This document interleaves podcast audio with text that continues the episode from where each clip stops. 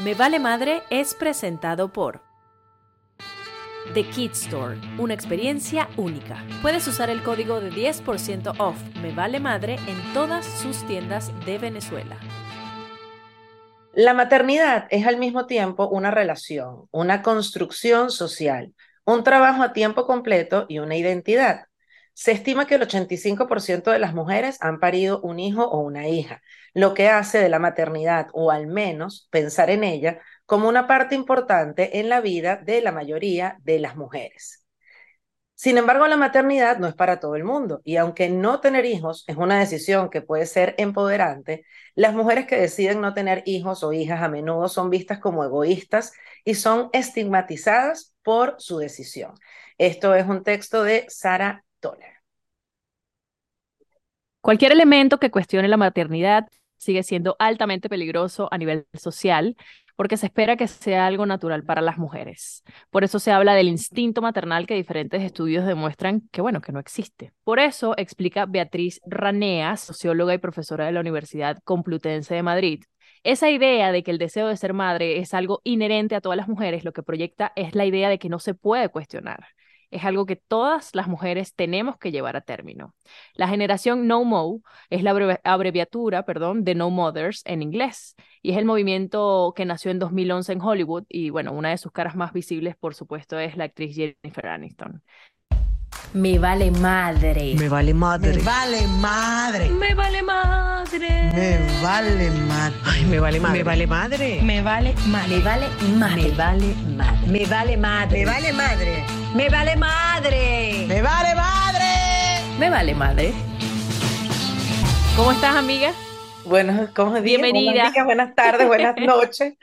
¿Cómo estás? Bueno, con un tema interesantísimo para un día eh, importante donde estamos honrándonos, donde estamos eh, pensando en las mujeres, donde estamos, eh, pues bueno, expandiendo nuestros pensamientos, abriendo nuestro corazón y, y bueno, hablando de, de, las decisiones que tenemos que tomar en la vida y que tienen que ser respetadas por los Totalmente. demás. Bienvenido, mujerero que nos escucha a Me Vale Madre Podcast. Felicidades. Bueno, felicidades, nos vamos a honrar este día. Eh, yo recuerdo que el año pasado, justamente en, en 8 de marzo, la gente decía, bueno, eh, regalarle flores a la mujer y decirle tal cosa. Y no, realmente no, no se trata de regalos y de flores y de y decir feliz día de la mujer, no, se trata de enaltecer y respetar los derechos que tenemos, ¿ok? De igualar los derechos y, en la sociedad y que la sociedad finalmente pues eh, nos dé la posición que realmente necesitamos, que simplemente ser iguales todos o todas, como le queramos decir. Así que por eso queríamos traer, eh, bueno, eh, a, colación hoy el, el, en el Día Internacional de la Mujer este tema que me parece que es maravilloso y por eso le pusimos también este, este título, ¿no? Que es La M de madre no puede aplastar la M de mujer. Para eso, para eso, tenemos a dos invitadas que nos complace muchísimo eh, que nos acompañen. Tienen un proyecto muy interesante y que va de la mano con todo lo que estamos hablando de el respeto, de la decisión que tenemos las mujeres en nuestro cuerpo de bajarle el volumen a lo que dicen los demás y poder ahondar sobre la decisión que tiene una mujer de no convertirse en madre. Para ello nos están acompañando Irán Sosa. Irán es tallerista sobre las no maternidades por elección. Es una entusiasta del poder de las conversaciones, de la construcción de comunidades y del tema de los cuidados desde una perspectiva ecofeminista. Es fan de las buenas historias y es una convencida de que hay que reaprender a escucharnos en nuestras diferencias. Es cofundadora del proyecto Nunca Madres. Además, la acompaña su cofundadora de este proyecto maravilloso que se llama Isabel Cortés. Ella es financista y relacionista internacional y se ha dedicado en los últimos cuatro años a crear espacios virtuales y reales para conectar a personas alrededor del mundo que, como ella, han decidido no maternar de manera consciente. A través de su plataforma angloparlante de Uprising Spark, se ha autodenominado, perdón, como la amiga child free que siempre quisiste, pero que no sabías que necesitabas. es la anfitriona del podcast de Honest Obro, coanfitriona del podcast Child Free Girls y cofundadora, como lo dijimos, de Nunca Madres. Así que bienvenida, chicas. Qué honor, además de eso, tenerlas el día de hoy. Hola. em, y hablar de este tema, ¿no? De, de, de justamente el título, ¿no? De Nunca Madres, de que esta M de mujer o que esta M de madre no pisotee ni minimice la M de mujer, que es tan importante. Así que, bueno, bienvenidas a Me Vale Madre Podcast y estamos muy, muy, muy contentas de tenerlas el día de hoy acá. Muchas gracias por la invitación. Estamos también nosotras muy felices de estar aquí y tener esta conversación con dos madres que decidieron serlo también de manera muy consciente. Tener a, las amigas que, que, no tienen hijos que no sabíamos que necesitábamos tanto y que siempre están ahí y que igual nos escuchan y que igual yo tengo tantas amigas que son mamás y que igual vacilan un montón con las fotos de sus sobrinos, los ven, los disfrutan pero lo tienen absolutamente claro. Eh, por ahí quería comenzar preguntándole si, si esto fue una, una decisión que ustedes tomaron eh, ya siendo adultas o es algo que desde niñas les salió y mira, yo nunca conecté con este tema, nunca jugué con muñecas, porque hay gente que nunca jugó con muñecas, pero son mamás muy felices. ¿Es algo que ambas tenían claro desde que eran niñas o es alguna decisión ya eh, tomada racionalmente de adultas? E, es, es, la respuesta es maravillosa, sobre todo porque tanto la historia de Isabel como la mía son totalmente distintas. Entonces, en mi caso, por ejemplo, yo eh, hasta, no sé, pasados los veintitantos, eh, yo tenía el nombre hasta de mi hija. O sea, yo sabía cómo se iba a llamar, yo sabía a qué escuela iba a ir, ¿no? Eh, sin embargo, e, en mi caso, como que ya hasta que realmente tuve una pareja eh, estable, ¿no? Con, con, la que de hecho me casé eh, y, sigo casada, fue cuando realmente dije, órale, esto de, de, de, la maternidad es una opción más. O sea, puedo ser mamá, pero también puedo elegir no ser mamá, ¿no? Entonces, a mí me cayó en particular el 20 mucho tiempo después. Eh, y, y, en ese sentido, o sea, por ejemplo, yo, yo me decidí eh, pasaditos los 37 años, ¿no? O sea, a los 39 más o menos fue que ahí tomé la decisión. Eh, entonces, sí, para mí fue algo que, que, fue muchísimo más tarde en la vida. Yo siempre pensé que iba a ser eh, mamá, la verdad, hasta que me di cuenta que, que era esto, una posibilidad más, ¿no? Claro, ¿y en, qué momento, antes de pasar con Isa, Irán, que ¿Qué te hizo decir, pues mira, definitivamente a los 37 años ya decido que yo no quiero ser mamá y me, me relajo con este tema y suelto el nombre que tenía y el colegio donde le iba a enviar y todo eso? Claro, eh, mira, fue eh, justo, me, me, iba a casar, estaba por casarme a los 37 años y e, en ese momento, todas mis amigas también empezaron con este tema de la maternidad. Fue una maternidad de todas un poquito más tarde, ¿no? Entonces eso a mí me permitió respirar mucho tiempo y no tenerme que poner en esta como decisión. eh, y entonces, claro, fueron, eh, al final fueron tres años donde yo estuve como o sea, yendo y viniendo, analizando, haciendo listas pros, cons de, de, de, de ser mamá o de no ser mamá, eh, y pues, siempre lo, lo, digo, ¿no? Intenté todo, terapia, brujas, este, intenté de todo y, y, y nunca logré conectar con mi voz interior. Eh, fue hasta que realmente, creo que fue la bruja la que me dijo, para ya, te estás haciendo mal con, con este, porque no lo soltaba, ¿no? Entonces, todo el tiempo, cualquier cosa que estaba haciendo estaba atravesado por este conflicto para mí en ese momento. Y fue hasta que me dijo, quizás tu voz interior lo que te está diciendo es suelta la decisión ahora y ya eventualmente tomarás la decisión. Mi mayor miedo era que cuando yo tomara la decisión, si decidía sí, eh, pues que mi, mi edad, eh, el reloj biológico me alcanzara, ¿no? Entonces, por eso yo me sentía tanta presión. Sin embargo, solté la decisión y justo como a los 39, eh, casi todas mis amigas empezaron a tener eh, hijos, hijas, y ahí fue cuando viví esta maternidad tan de cerquita, eh, que ahí fue cuando me cayó el 20 de decir, esto es maravilloso y es hermoso, pero no es para mí. Y ahí fue cuando realmente me di cuenta que no quería ser mamá. Isa, ¿y en tu caso? O sea, me llama la atención porque para Irán, eh, digamos que, como ella misma lo menciona, fue un poco ya tarde quizás decir, bueno, definitivamente esto no es para mí, ¿no? Pero yo por lo menos he tenido demasiada información porque hemos, hemos hecho encuestas y hemos pedido que las mujeres que no quieren ser madre, por supuesto, también formen parte de este episodio a través de sus comentarios, etcétera. Y la mayoría me dice que, bueno, que ya desde muy chama, ¿sabes? O sea, a veces de, de 14 años ya no querían ser mamás porque su mamá o su, su mamá, su figura principal maternal, los había, lo había dejado a cargo de sus hermanos menores, y eso sucede muchísimo, ¿no? ¿Cómo es tu historia, Isa?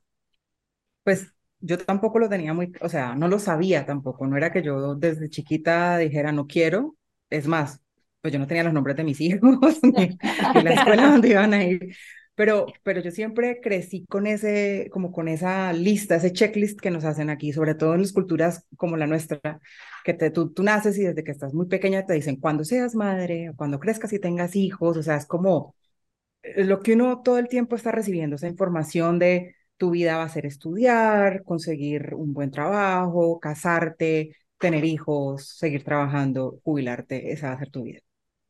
Y digamos que yo, eso era lo que estaba más o menos siguiendo, pero eh, mis amigas se empezaron a casar como en los 20, finales de los 20, y yo toda esa década la viví, o sea, en otro plan. Yo no estaba pensando ni en marido, ni en hijos. Ya llegaron los 30, digo que ya me va a tocar un poquito como empezar a, a, allá, como a enraizarme, como empezar a buscar esto. Y justo cuando tenía como 33 años, 34, tuve una ruptura con un novio con el que yo juré que me iba a casar, iba a tener hijos, iba a tener el carro, la casa, el perro, todo. O sea, todo lo que le dicen a uno, esta es la vida perfecta, esto es lo que tú necesitas hacer para ser una mujer, eh, ¿cómo se dice eso? O sea, como accomplished, como que lograste eh, el, ¿me entiendes? O sea, entonces llega el momento de la ruptura nosotros eh, y yo estaba en terapia y voy donde mi terapeuta y le digo, me da mucha flojera el tema, no de, o sea, la terminada sí está bien, digamos que tenía, tuve mis razones, fue lo mejor que pudo haber pasado en ese momento, lo dije yo, ahora me va a tocar volver a salir a los 33 años, encontrar otra pareja, esperar quién sabe cuánto tiempo para que me dé un anillo, luego cuántos años voy a tener cuando tenga hijos, o sea, todo como, y yo no sé ya qué vio en mi discurso o en mi cara o algo y me dijo, me dijo, Isabel, tú, tú sí tienes claro que tener hijos no es una obligación, ¿no? O sea, no tienes que ser mamá. Y yo no lo tenía claro a los 34 años. Y eso fue para mí como si me hubieran prendido un bombillo en la cabeza. Yo, ¿cómo así que no tengo que ser mamá? Yo pensé que, Y que que todas lleva, las mujeres, esto, esto se puede. claro, yo dije, todas las Pero mujeres imagínate la ser- fortuna de haber tenido a alguien que te lo diga, Isa. Y sobre porque- todo antes de yo haberme convertido en Claro, porque imagínate cuánta gente nadie le dice en su cara y en un momento de terapia que uno está como, pues bueno, abierto a escuchar y a encontrarse y a hurgarse por Claro. dentro, que te lo digan, sabes que no, no es la obligación. Sí, A mí, recuerdo un día que le dije, le- hablando con mi terapista, le digo, bueno, cuando, cuando Juan Diego, que es mi hijo mayor, cuando se case y tenga su familia y tenga su esposa o esposo, me dice ella, y me paró en seco y yo digo, yo que me la tiro de ser tan open mind y tan abierta, ya le estoy diciendo que es una esposa. Y, y fue ese mismo alto que dije, ¿por qué? También puede ser un esposo. O sea, claro, y ahora no es que le digo cuando tengas un esposo es una esposa, pero Tío, cuando te enamores, cuando tengas tu familia, si la quieres tener, pero es dejar eso abierto, o sea, porque, porque pues bueno, venimos como seteados que eso es lo que tiene que ser. Y mira, Claro. pues te lo dijeron a los 34 Y años, es, y claro. ahí, y ahí, y ahí te lo planteaste y ahí te lo comenzaste a preguntar, Isa. Pero, pero, pero, sí, antes de, pasar a eso, es que esa información, nos bombardean con esa información toda la vida, desde que nacimos, toda, y sobre todo si naces mujer, que la muñeca, que no sé qué, que cuida a tus hermanitos menores, o sea, uno entra en ese rol de, de, de cuidado, de todo, digamos, esas cualidades que se le, que se le dan al tema de la maternidad, desde, desde que uno está muy, muy pequeño. Y también lo ves en los medios, en las revistas, o sea, siempre el final feliz es con un bebé.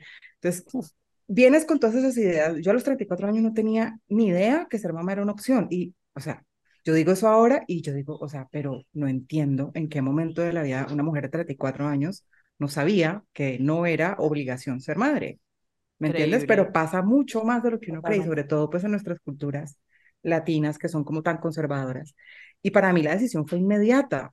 Fue, o sea, se me prendió el bombillo y yo dije, yo no quiero ser mamá, o sea, no quiero. Y para mí ya eso fue, no tuve que pensarlo mucho, la verdad, no. Ahora vamos al, al, al tema social, ¿no? Lo estábamos conversando y, y mm, el entorno que, que nos rodea, además de obviamente países latinoamericanos, sabemos la cultura que nos rodea, pero además de eso, nuestro grupo eh, familiar y de amigos, ¿no? Vemos que poco a poco eh, se van casando, empiezan a tener hijos, mm, la abuelita pide un nieto, la familia en general comienza a preguntar, ay, ¿para cuándo? Porque inmediatamente te quieren, te ven ya casado, te ven en concubinato y una vez, ay, ¿para cuándo los, los hijos, no? Y eh, cómo es esa, es, bueno, yo creo que cómo es esa no, porque al final todas en algún momento como que lo hemos experimentado, ¿no? Lo hemos vivido siendo madre, madres o no.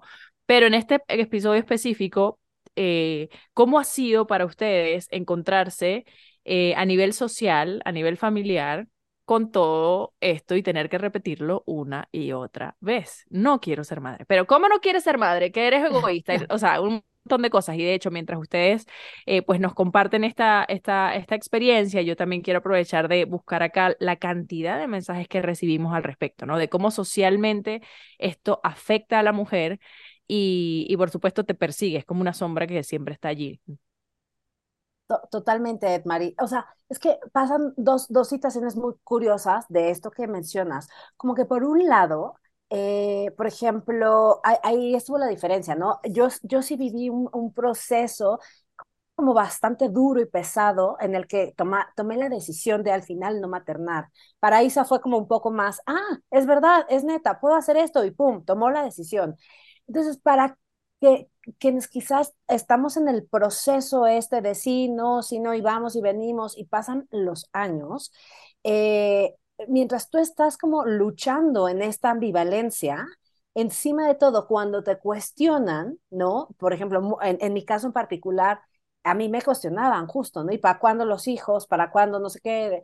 Entonces, cuando pasa esto, no solamente tienes que eh, tú luchar con tus propias eh, decisiones y ambivalencias y todo esto, sino que además tienes que defender tu punto, ¿no? Entonces, es, es, es bien, se vuelve bien pesado porque tienes que ir constantemente defendiendo y argumentando por qué es que tú no quieres ser mamá, ¿no? Porque es como de, oye, no, pero entonces hay algo mal, están funcionando un poco mal en la pareja, hay algo, eh, seguramente pues tú no puedes, eh, o igual y tienes alguna dificultad, este, no sé, entonces te van a tener que hacer algún procedimiento, eh, procedimiento in vitro o algo, ¿no? O sea, siempre salen como varios supuestos, dado que no hay lo que se espera, que decía Isa, que es el checklist este, ¿no? De lo que se espera es pues que lo que sigue es que tengan hijos, hijas. Entonces, en ese sentido, tú tienes que en medio de esta decisión, ir defendiendo de, oigan, ¿saben qué? Chance yo no quiero, chance no es para mí. Eh, y entonces se vuelve bastante pesado y en algún punto, hasta, o sea, se vuelve pesado hasta que ya sueltas, ¿no? Y en mi caso en particular, fue que yo dije, ya. Me vale madre. Exacto, me vale madre. Y empecé a ser súper vocal eh, primero desde, de, o sea, desde, desde, por ejemplo, mi propio Instagram, ya después hicimos Nunca Madres, pero desde mi propio Instagram yo empecé a alzar la voz de decir, bueno, ya, déjenme de preguntar, estoy casada, estoy perfecto con mi pareja, no quiero tener hijos, ¿no? Entonces, pero ah, fue, fue un proceso en el que yo ya estaba completamente decidida, completamente segura de esta decisión. Ahí fue cuando ya pude verbalizarlo y gritarlo, ¿no? Pero sí hay un momento que es bastante pesadito y violento, incluso me parece. O sea que eh, eh, leyendo lo, lo, lo, que nos contaban, pues las personas cuando preguntábamos, mira, ¿quiénes no quieren ser mamá? Y te dan los argumentos y ves las etiquetas que te ponen y como te hablan de egoísmo que, que se repite un montón en la mayoría de las personas, a mí me parece que hay una violencia de género importantísima en uno estar juzgando la decisión de otra persona de su cuerpo y de su vida. Porque sí, o sea, estamos completamente claros que sí, es un amor particular el que hay de una madre a un hijo, un hijo a una madre, es un tipo de amor, estamos claros, pero no quiere decir que una persona pues no se va a realizar y no, no va a ser feliz en su vida porque no tenga ese tipo de amor. Exacto, es que justamente ahí voy. La otra de la, de la mayoría de los comentarios que decían es como que infantilizar la decisión. Y es que la mayoría de las personas que, que o las, sí, la mayoría de las personas que por supuesto respondieron nuestra, nuestras preguntas, era como que les decían, ay, eso es ahorita porque estás joven, ya cuando estés mayor te vas a dar cuenta y te vas a arrepentir de no haber tenido hijos. Y eso es súper violento. ¿Por qué? To- totalmente. Y en algún punto te la crees. En algún punto yo dije, mi, mi peor miedo era arrepentirme, de decir, uff, tuve la oportunidad y no lo hice, ¿no? Pero por todas estas inceptions que te van metiendo, ¿eh? O sea, que haces propias estas ideas que no necesariamente son tuyas, que son miedos externos, que son ideas externas, pero en algún momento las haces tuyas y cargas con miedos que no te pertenecen. Y además de eso, eh, esto me, me, me llamó muchísimo la atención porque obviamente buscando el Instagram y las redes de Nunca Madres, ustedes mencionaban y, decía, y hacían una pregunta importante. ¿Cuándo ustedes se han arrepentido de algo que están seguros que no quieren hacer? Sí, Y ahí está la respuesta. Es como que realmente diría que nunca. O sea, de lo que estás realmente seguro que no quieres hacer, ¿por qué te, te habrías de, de arrepentir? sí. Pero desafortunadamente, o sea, hay, hay un tema me parece súper interesante y vale la pena mencionarlo eh, en este momento y es, y es que, o sea, el pronatalismo, que es un tema que nos, que nos afecta a todos y, y digamos como para dar una definición muy, muy sencilla y muy corta, el pronatalismo son todas las actitudes, todos los comportamientos y las políticas públicas incluso que son pro nacimiento. O sea, fomentan la reproducción, exaltan el rol de la maternidad, de la crianza, de la paternidad. Y como están diseñados para glorificar la maternidad y la paternidad, aquellas personas que no cabemos dentro del modelo de paternidad o maternidad, eh, digamos, eh, clásico, por decirlo de alguna manera, entonces nos vemos un poco por fuera del sistema. Eh, y ahí es cuando entran todo el tema de, de las críticas. En mi caso, cuando yo tomé la decisión, yo recuerdo, mi mamá siempre ha querido ser abuela, siempre. Entonces, cuando yo tomé la decisión y la informé a mi familia inicialmente, eh, mi mamá también, así como, "Ay, vas a cambiar de idea, o sea, ahí está pintada Isabel con sus loqueras, después ya en un año va a tener un hijo, o sea, como que es la infantilización, es como el, el, sí, sí, o sea, un poco el, como, sí, ahí es la locura que le dio ahora, ¿me entiendes? Como que no, no lo toman a uno en serio, entonces yo tenía, yo había tomado la decisión en, en el 2017, 2018 y el, a los seis meses de haber tomado la decisión, decidí operarme. O sea, yo decidí hacerme una ligadura de trompas porque yo dije, es que no, es que realmente no. Y lo hice por mí principalmente, porque es que no quiero arriesgarlo. O sea, yo soy completamente pro-choice, eh, creo en, en el tema de la autonomía corporal, en que cualquier persona tiene el derecho de tomar la decisión de, de abortar o no abortar particularmente a mí me da un poco de, de miedo el, el, tema, digamos, para mí, para mí específicamente. Y dije, no quiero, entonces voy a tomar todas las, las precauciones posibles para no tener que llegar a ese punto, porque tengo muy claro que no quiero ser madre. Y cuando yo decidí la cirugía, eso fue pegar, ahí sí pegaron el grito en el cielo, porque fue como, ah, es que es en serio, es que es en serio. Entonces, eres una egoísta, como no estás pensando en esto, te vas a quedar sola, Empiezan a... ¿Quién te va a cuidar a, cuando estés viejita? ¿Quién te va a cuidar cuando seas grande? O sea, digamos que de los dos miedos, de los dos miedos más grandes que, que, que están presentes en las personas como nosotras que hemos decidido no tener hijos, uno es el, el miedo a la soledad, uh -huh. tanto por el hecho de quién te va a cuidar cuando estés grande, no vas a tener hijos que te acompañen, pero también las mujeres que no tienen pareja y que quieren estar, por ejemplo, en casadas o lo que sea. ¿Cómo vas a conseguir un marido si tú no quieres tener hijos? O sea, ningún hombre va a quererte porque no quieres reproducirte. Eso es un miedo real que, que tienen muchas mujeres que han decidido ser eh, nunca madres. Uh -huh. Y el otro eh, también es el, el del arrepentimiento, que era lo que estaba mencionando precisamente ahorita Irán. ¿Qué tal que me arrepiento? ¿Qué tal que en 10 años o en 5, lo que sea, cuando ya no tenga la capacidad de tener hijos biológicos, no pueda hacerlo? Pero entonces ahí también viene el otro tema de la familia hegemónica, que es, es que los hijos tienen que ser biológicos, pero es que no, hay diferentes tipos de maternidad. Entonces es la idea de, es que si no son biológicos, de pronto no son tan valiosos, por un lado. Y por el otro lado, es que, y si no los tienes, peor. o sea, claro. Entonces, Isa, es, es... Y, y, y, pregunto, atajando justo que estás hablando de eso, ¿qué, y, y también pues Irán que, que, da cursos justamente y da talleres de esto, ¿qué mensaje se le da a esa persona que lo está dudando, que tiene miedo, que le da miedo arrepentirse? y que tiene la duda de, mira, me sigo tomando unas pastillas de pronto, eh, me, utilizo un aparato que tengo algún riesgo o definitivamente, pues bueno, sí, me elijo, pues, o sea, ¿sabes? Ya estoy tranquila y ya no tengo ese miedo. ¿Cómo calmar ese miedo a ese arrepentimiento futuro? Porque es como una cosa que tienes en la cabeza perturbándote y angustiándote y mortificándote.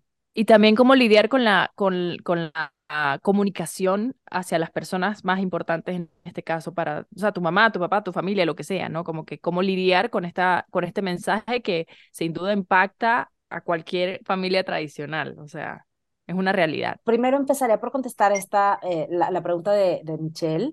Eh, desde Nunca Madres justo tenemos un programa de acompañamiento. Entonces, para estas mujeres que están en este proceso justo de ir y venir, de si soy, no soy, qué quiero, etcétera, lo que hacemos nosotras en este programa de acompañamiento y, y siempre decimos es, vamos a caminar juntas, ¿no? Caminemos juntas y hay que acompañarnos. Entonces, eh, lo que hacemos Isa y yo es acompañar esta decisión sin nunca decirles, no seas mamá, la única al final que puede tomar una decisión sobre su cuerpo es la propia mujer, ¿no? Entonces, nosotras nada más acompañamos de lecturas y de podcast y de, de varias, eh, de, de, varias otras herramientas, vamos acompañando las distintas decisiones de, de, las mujeres, ¿no? Cuando están como en esta ambivalencia. Y creo que lo que es bien importante reconocer es que es, es, es, es muy común bailar en estas, en, en estas dos eh, decisiones, ¿no? O sea, como, como no tenerlo tan claro no está mal. O sea, yo en algún punto me sentía muy frustrada porque decía, híjole, pues mi instinto maternal, o sea, algo seguramente dentro de mi cuerpo está quebrado porque no siento ese instinto, no, no siento este fuego que me prende para ser mamá. Entonces, seguramente algo en mí biológicamente está mal, ¿no? En algún punto llegué a pensar eso. Entonces, lo, lo que hacemos es precisamente eh, pues acompañar esta decisión, ¿no? Y, y, y, creo que es reconocer que no todas lo vamos a tener muy claro. Hay quienes sí y está perfecto, pero hay quienes no. Y ese ir y venir está, está bien, no está mal. Solamente hay que poderlo vivir de una forma colectiva quizás y, de, y acompañada por mujeres que ya vivieron eso, ¿no? Y por eso estamos en este programa, eh, Isa y yo.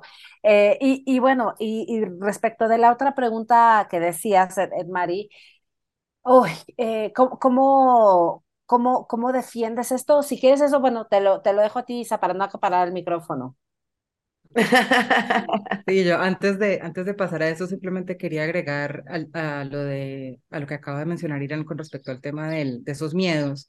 Hay maneras también de mitigar un poco como, como los miedos, obviamente siempre y cuando la persona esté, tenga, digamos, la disposición y también las herramientas para hacerlo.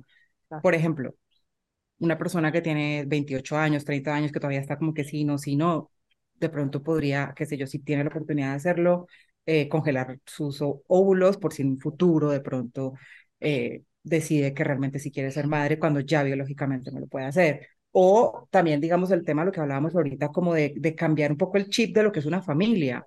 O sea, ser madre biológica, perfecto, pero es que además de eso también hay muchas otras maneras de, de maternar.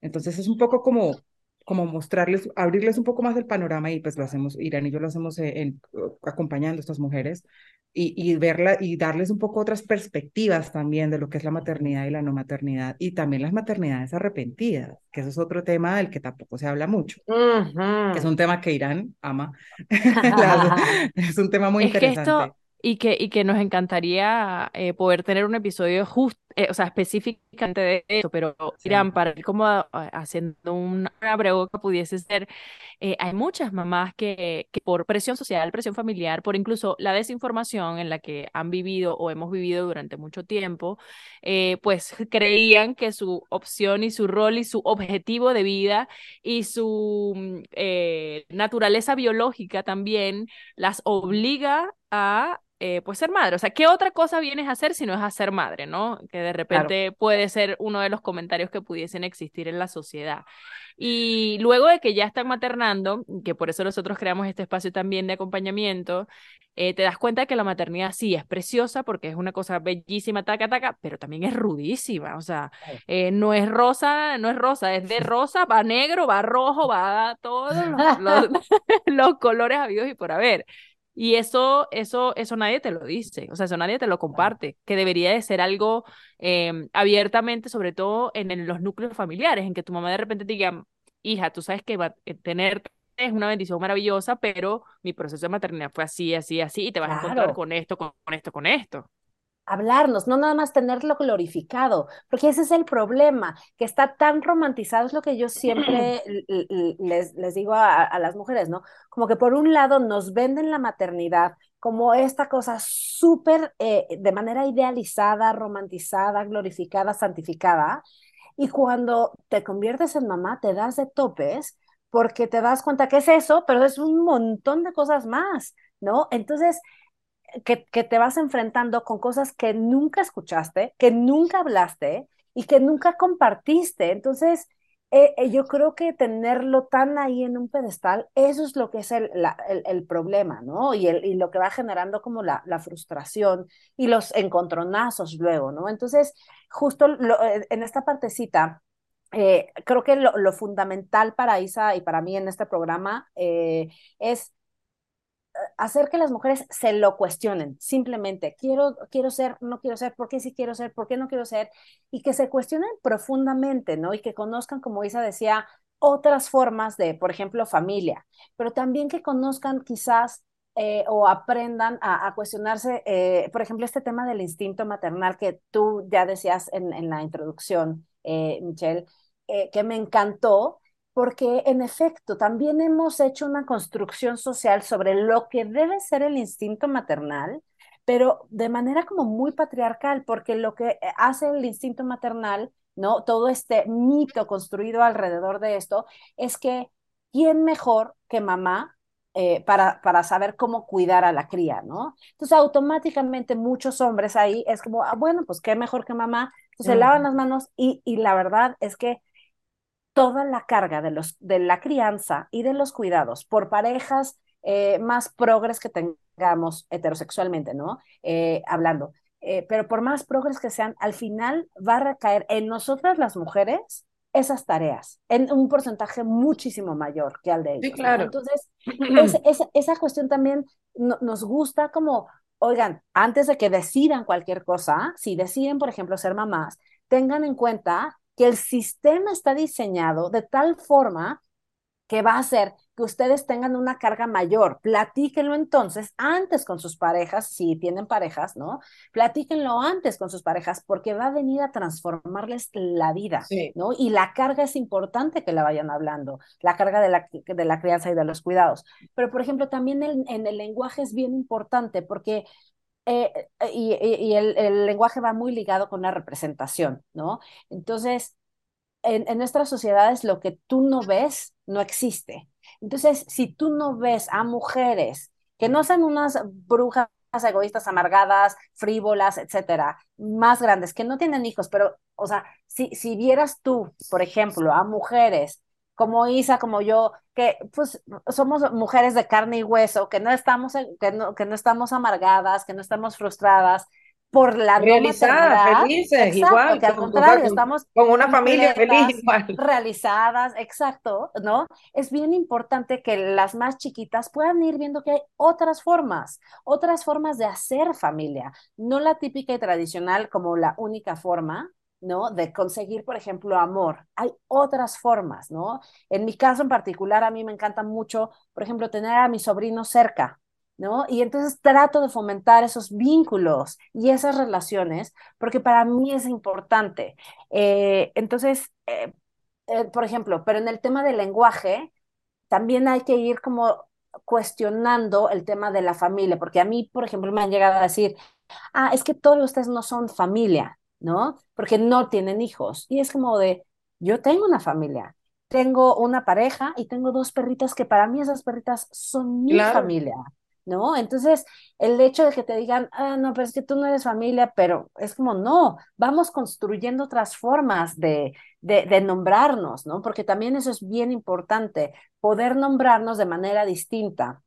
Y ahí, eh, nada más me gustaría justo eh, explicarles un poquito de dónde viene nuestro nombre de Nunca Madres. Lo estuvimos pensando y dándole vueltas, y sé yo, fácil como, híjole, un mes ir y venir de cómo nos ponemos, cómo nos ponemos.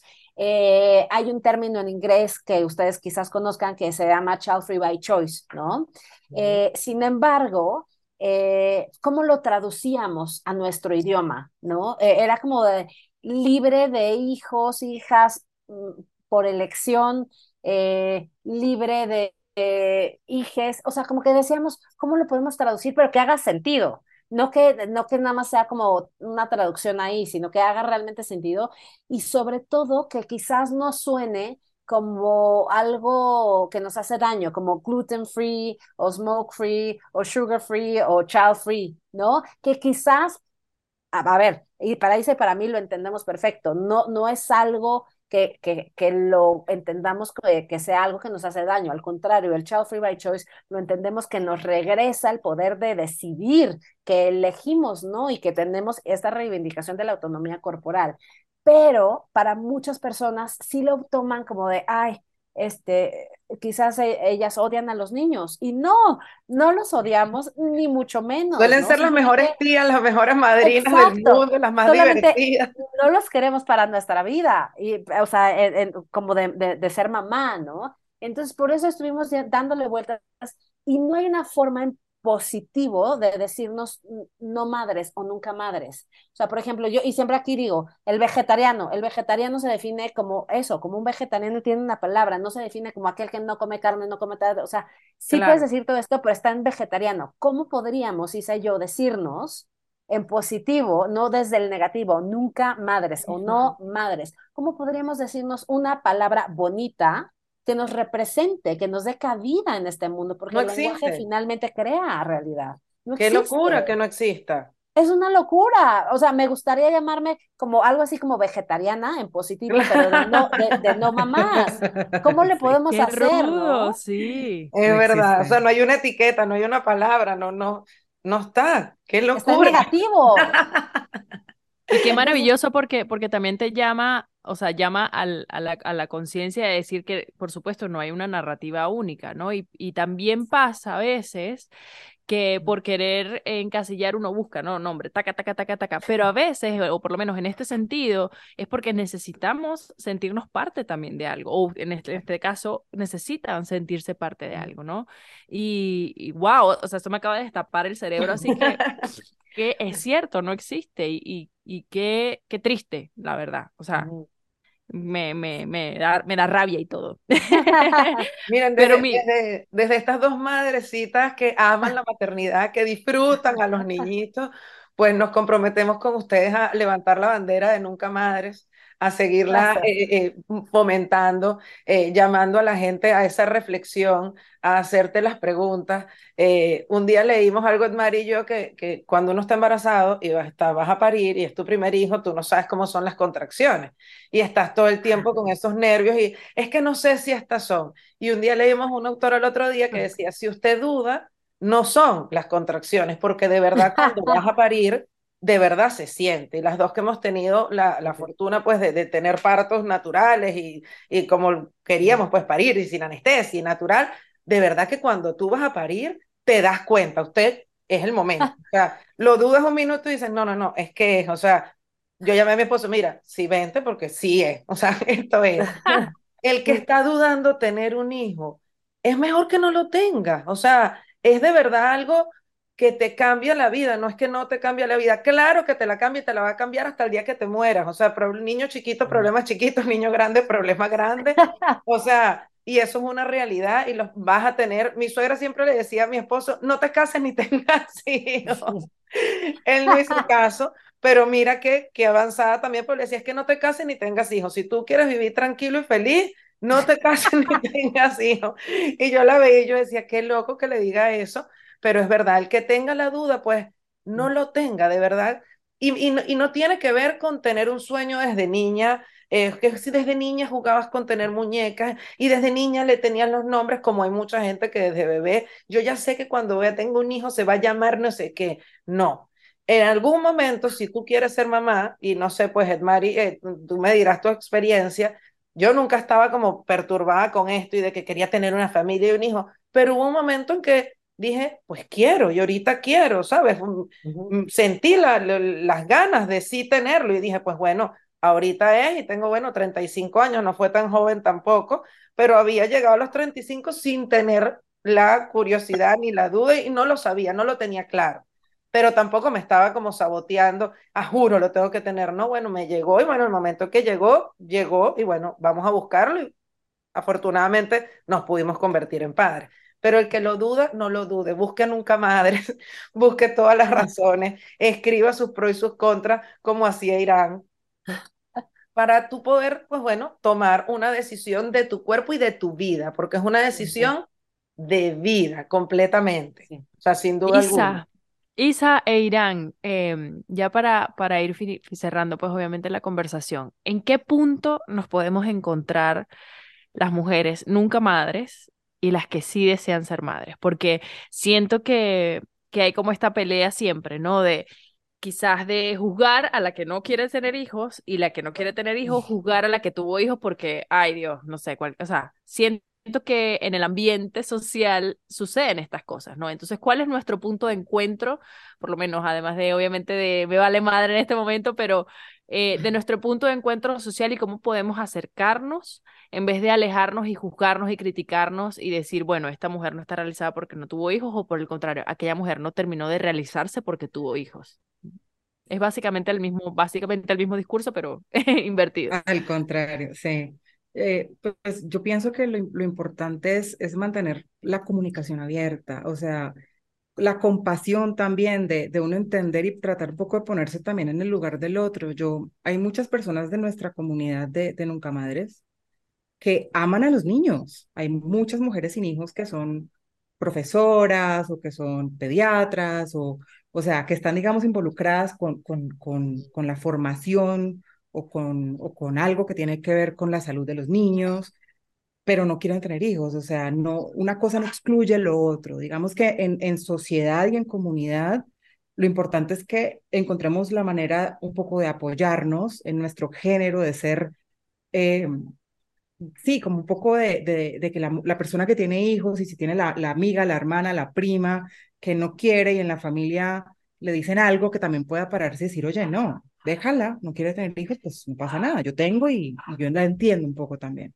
Y por el otro lado, lo mismo, o sea, una persona que no tenga, que no tenga hijos, que no quiera tener hijos y que vea a una mujer que sí, entender que esa es su decisión, la manera en que ella ha encontrado eh, realizarse, ser feliz y que es, completamente aceptable. O sea, es un poco eh, la tolerancia súper importante en ese sentido.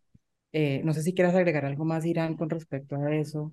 Sí, yo ahí justo eh, hablando de, este día en el que se transmite este episodio del 8 de marzo, creo que hay que reconocer que el, e, el, sistema como tal ya nos tiene como bastante separadas a las mamás de las no mamás.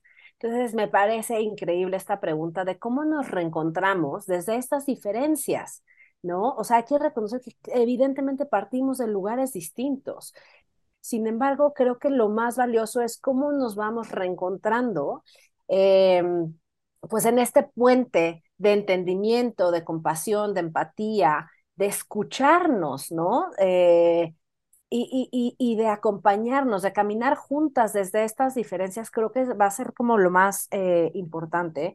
Eh, yo lo, lo, que he tratado de hacer con, con, con mis amigas que deciden ser mamás, porque luego cuando claro, cuando hay este tema de algunas les llega la maternidad y algunas otras no, eh, por decisión, pues eh, empieza a haber este conflicto, por ejemplo, de, de, de, de eh, hacer compatibles los tiempos, ¿no? De no puedo porque evidentemente tengo que, no sé, a las seis de la tarde arrullar al niño o la niña y que ya dormirlo, etcétera, ¿no? Entonces, creo que nos toca esto, muchísimo escucha, muchísima compasión y empatía tanto de las mamás a las no mamás, ¿no?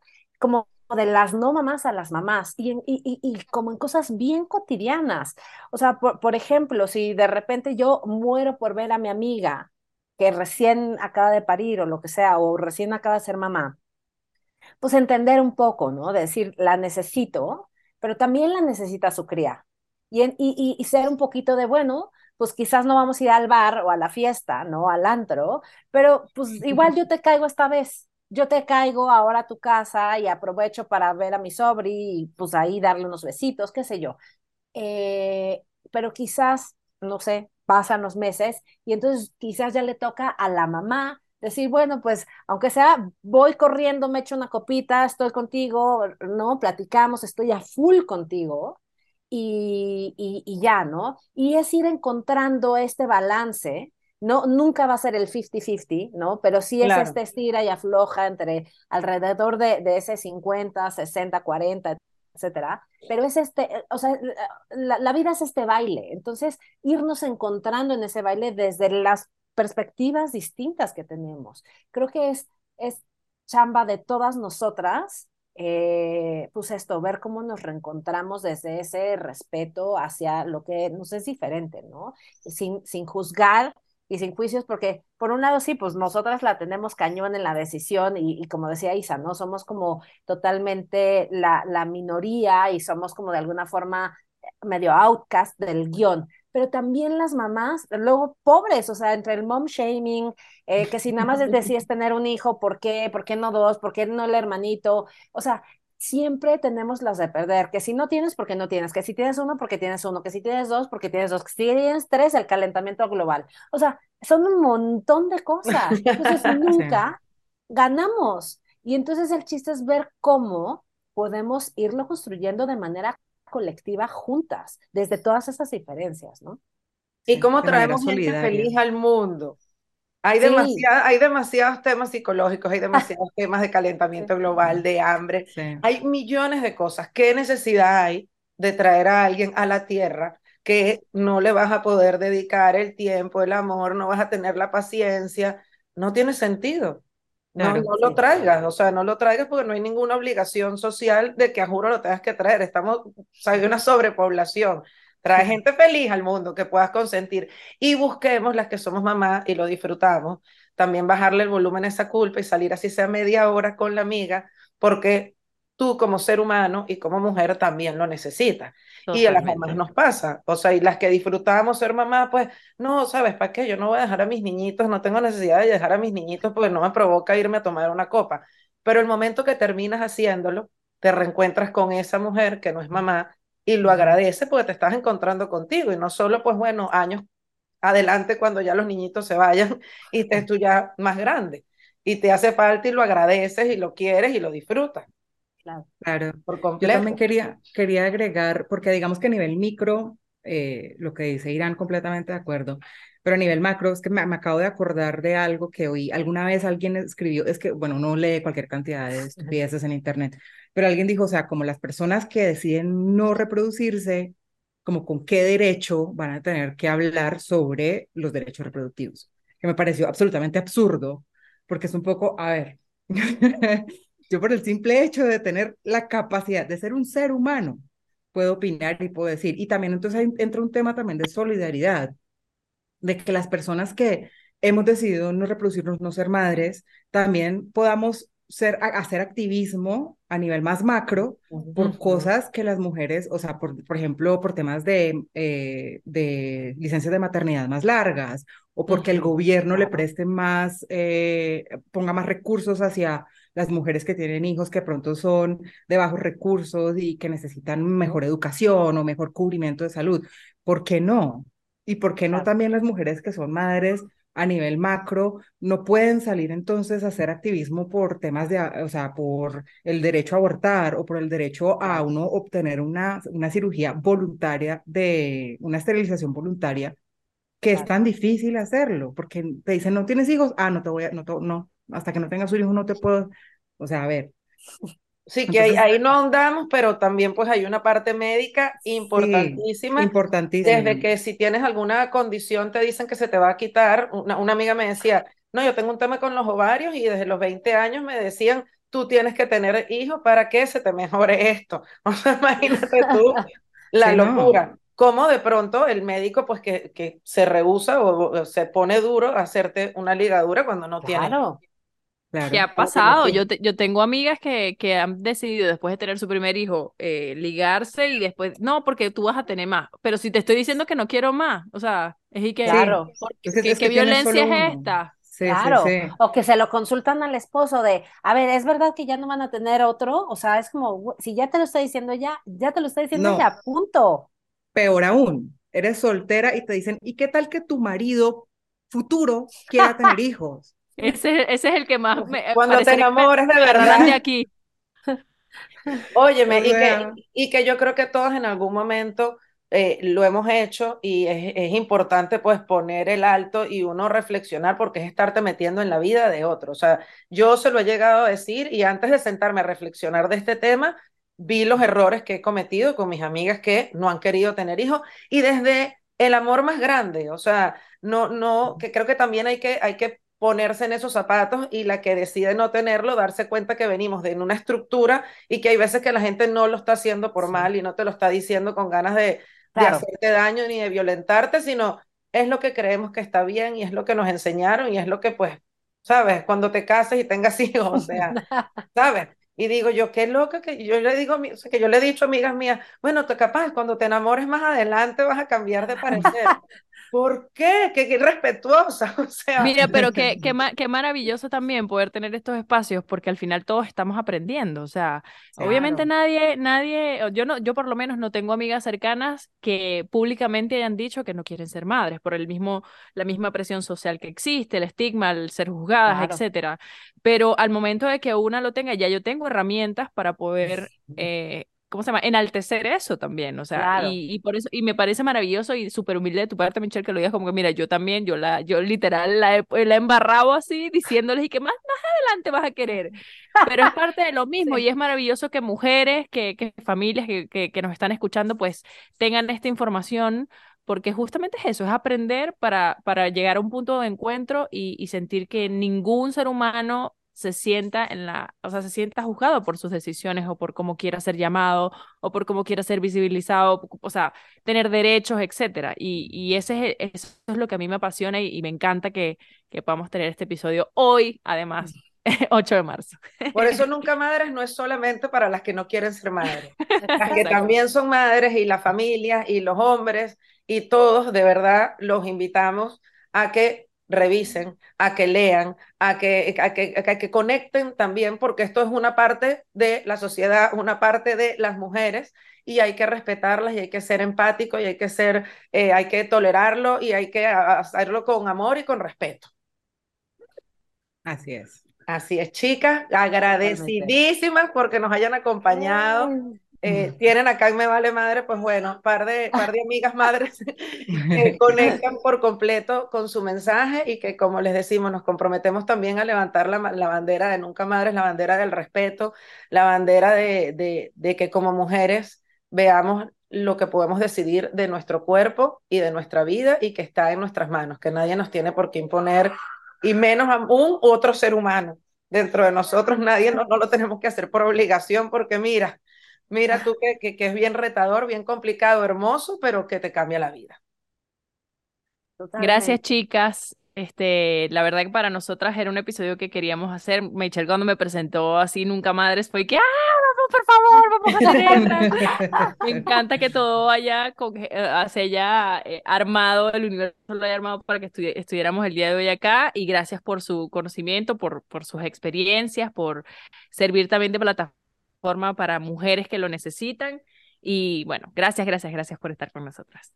Muchas, muchas gracias a ustedes por esta invitación, por el espacio y por, por escucharnos. Y nosotras también, eh, siempre desde Nunca Madres, vamos a estar enalteciendo todo el tema de la maternidad también, pero de una maternidad, esto, pues mucho más real, ¿no? Entonces, de verdad, muchísimas gracias. Sí, gracias por el espacio, gracias por la invitación y también a todas las personas que nos están escuchando, que se han quedado con nosotros hasta este momento, gracias.